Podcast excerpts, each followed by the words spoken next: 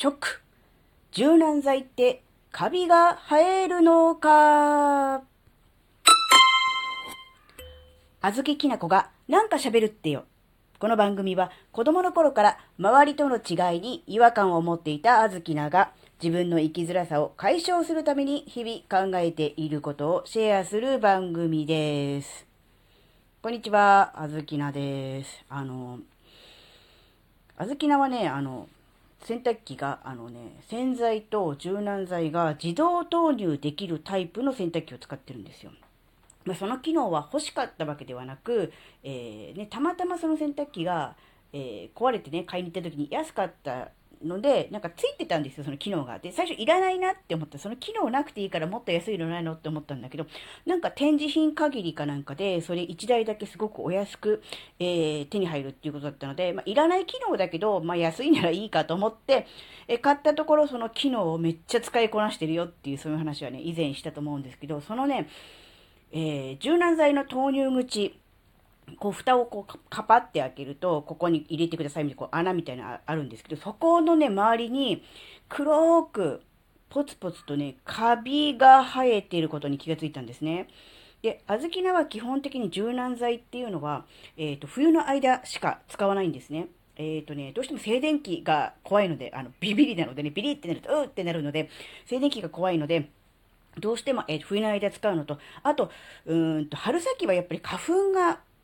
つくのが嫌じゃないですか。なので、こう、柔軟剤ある方が、こう、パタパタってやった時に、こう、ホロホロっと花粉が落ちるんじゃないかなっていう、そういう単なるイメージなんですけど、なので、えっ、ー、と、冬場、え乾燥が強い、えー、冬場と、えー、花粉が、えー、嫌な春先は、え柔軟剤をね、え自動投入で使っているわけですが、もうね、いいやと思って、うん、なんかこう、柔軟剤がもう足りない、足りないですよみたいな表示がね、ピコピコつくんですよ。あの、点滅するんですけど、その時に、あ、もういいやと思って、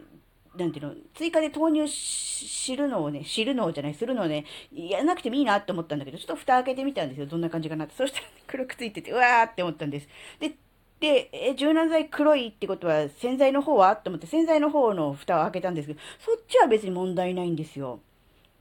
で、小豆菜の柔軟剤は基本的にあの香りがあのつかない無香料タイプを使ってるんですね。なので、なんて言うんだろうな、そんなにあの、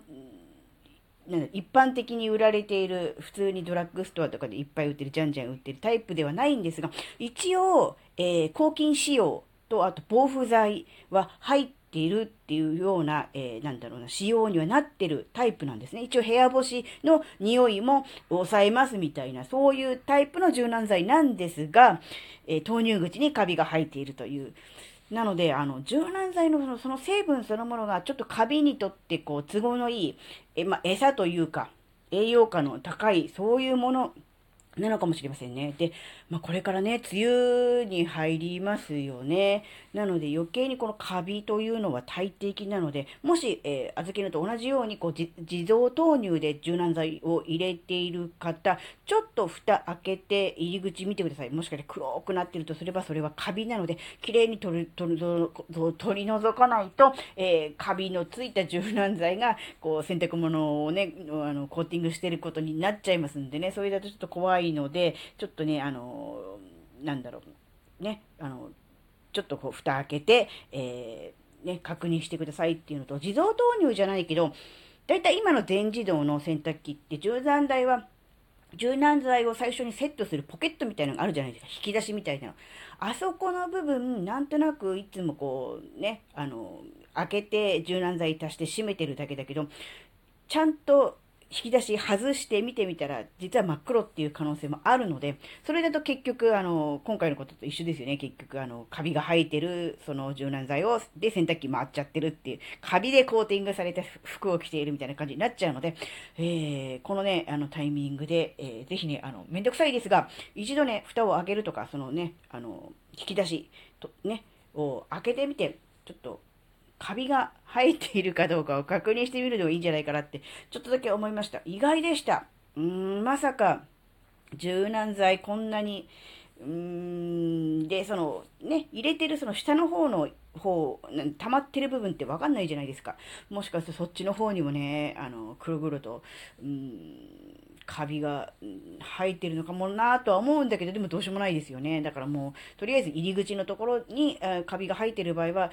そこはもう取りましょうっていう、そういうお話でした。はい、えー、今回のお話が、えー、生きづらさには全く関係ありませんでしたが、えー、ちょっとだけ気をつけてもらいたいと思ったのでお話ししました。それではまた次回お会いしましょう。じゃあまたね